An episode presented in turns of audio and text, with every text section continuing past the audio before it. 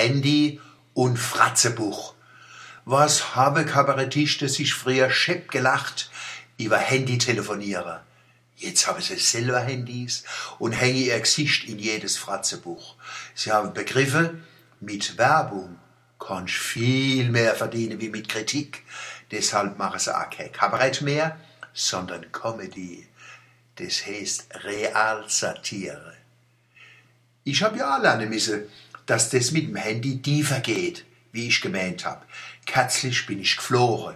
In meiner Wartehall in Frankfurt waren ca. 150 Leute, von denen habe 50 telefoniert, die anderen haben gesimst, fotografiert, gespielt oder sich bloß an ihr Handy geklammert, bis die Fingerknöchel weiß waren sind.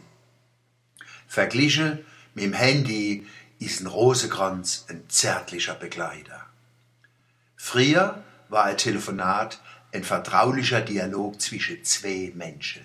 Niemand hat zugehört, außer manchmal der Verfassungsschutz, aber den besonderen Normalfall wollen wir mal außer Acht lassen. Heute gehen die Menschen unter die Leid zum Telefonieren, weil sie ohne Publikum nicht wissen, was sie sagen sollen. Beim Telefonieren haben sich neue rhetorische Formen entwickelt, beeinflusst von der protestantischen Predigt, von der Werbung und von Bitterrede auf Herrensitzungen. Es gibt ganz neue Kommunikationsstile. Calling by roaring around. Calling by hanging around. Unser Chefcomedian, äh, äh, Bundespräsident, hat beim Telefonieren das Muster erfunden, Calling by vomiting to a mailbox. Und es gibt den Stil Talking by walking around. Auf Kurpelzisch Wetze beim Schwätze. Wetze beim Schwätze. Einer ist in der Wartehall in Achterschleife gelaufen und hat mit seiner Tussi noch einmal die letzte Nacht durchgestöhnt. Der hat eine Polonaise von 30 Leuten hinter sich hergezogen. Die haben mit dem Bobes gewackelt vor Begeisterung. Waren mehrere in einem Raum telefonieren, kommt es zu Übertragungen von Schwingungen, Stimmungen, Wörter und Themen.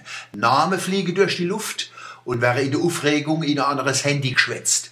Ekstase wie bei amerikanischer Erweckungsprediger, Hosianna rufe, in Zungen reden, Acherrolle, rhythmisches Klatsche, sich gegenseitig um den Hals falle, zusammen auf dem Boden wälze. Ein Voodoo-Ritual ist dagegen eine wissenschaftliche Veranstaltung. Entsinnen Sie sich noch an die Kommune 1 in Berlin vor über 40 Jahren? Dieter Kunzelmann, Rainer Langhans, Fritz Teufel, Uschi Obermeier und die Agathe, die haben die Claudia ausgehängt, um die Grenze zwischen privat und öffentlich einzureisen. Gegens Handy, Dschungelcamp, Wikileaks und Fratzebuch von Heid waren es aber noch arg schamhafte Aktionen.